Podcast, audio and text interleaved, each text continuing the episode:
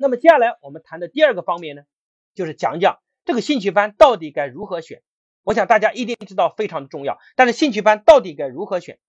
在选兴趣班之前，第一个特别重要的是什么？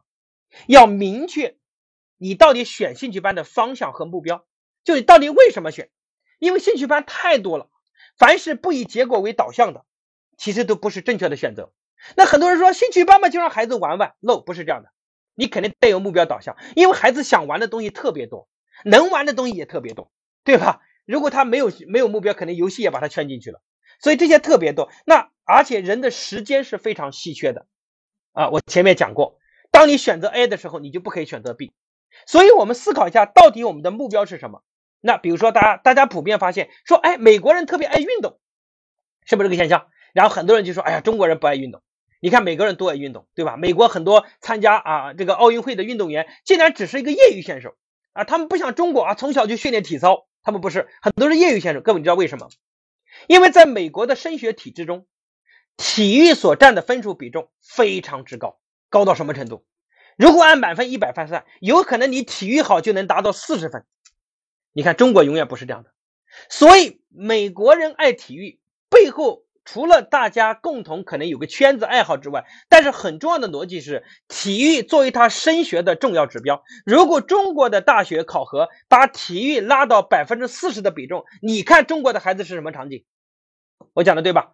所以你不要太高估了，说，哎呀，你看总是因为因为我们很多人他所见到的很多事物，他只是一面性，特别容易盲目否定自己，然后说别人多好多好。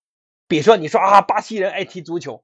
然后就觉得啊，巴西人天生热爱足球。各位扯的，为什么巴西爱踢踢足球？因为巴西人发现他们的社会非常普通，他们想跨入一些欧美一些上流的社会阶层，踢足球就变成每个孩子梦寐以求的梦想。他们想去通过踢足球来改变他们的人生命运，所以他们爱踢足球。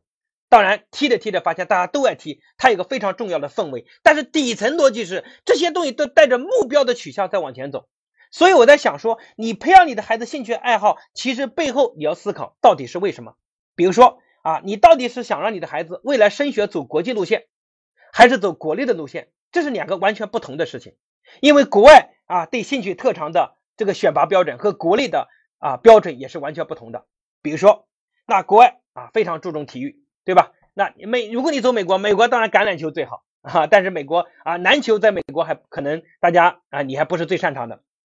好，然后呢，包括我们知道体育啊，什么志愿者活动啊，啊，课外活动啊，啊，看看你有没有社会责任感啊，这些方面都非常重要。我们未来还会深入的讲关于美国走国外的一些名校，它选拔人的标准和整个社会它的底层逻辑。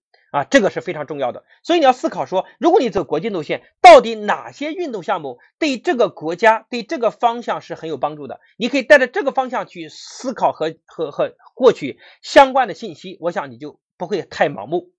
那么，同样，你如果走国内，对吧？国内那哪些体运动和爱好，将来对孩子的升学也会有很大的帮助啊？同样，比如说是体育，有可能你的孩子分数不是最高的。有可能，哎，这个某个学校有体育特长生，篮球啊、跑步呀，对吧？啊，足球啊等等都有特长生，也有可能啊，机器人编程，因为现在编程啊，国家必须要振兴科技，这是国家的底层逻辑。今天中国跟美国的贸易战背后的，大家发现最重要的是什么？是我们的科技的水平以及科技的研发能力还是非常落后的，所以国家这一轮这一次做的新一轮的基建。对经济的激发，最重要的是在投资在科技领域啊。那我想啊，编程啊这种底层的这种这种对科技的爱好，它非是非常重要的。未来肯定是，比如说啊，同样是啊选拔对这方面的东西，它一定有很多偏偏向啊，这是必然的。那同时我们知道啊，你你可以走艺术路线，你可以走播音啊，走主持啊，对吧？这些都是重要的路线。然后当然你也可以走什么，像到了高中之后的五大学科竞赛。啊，这些信息大家在网上都能找到，所以你从小，那你那你说我至于有必要这么功利吗？各位，其实不是功利，就是无心插柳，看似是无心，但是实际上是你有意在选拔。因为孩子对他来说，他到底选什么？表面上看是他自己选的，但是背后可能就是你引导的。这个这里我送给各位的一句话叫“大权在握，但是小权分散”。就是大方向一定需要父母来把控，这是很重要的。那很多父母说我们家都是孩子自己选的啊，我们家孩子想什么就什么。各位其实都是非常散漫和不负责任的啊。其实大方向一定是父母把控，给予指个方向。但是至于在这个过程中，你是带他去哎见一个弹钢琴的朋友给他讲两句，还是去看一场这个啊这个这个什么啊舞蹈的这个晚会呀？这些东西是由你来决定的。所以人是见到什么，有可能就会开始喜欢上什么。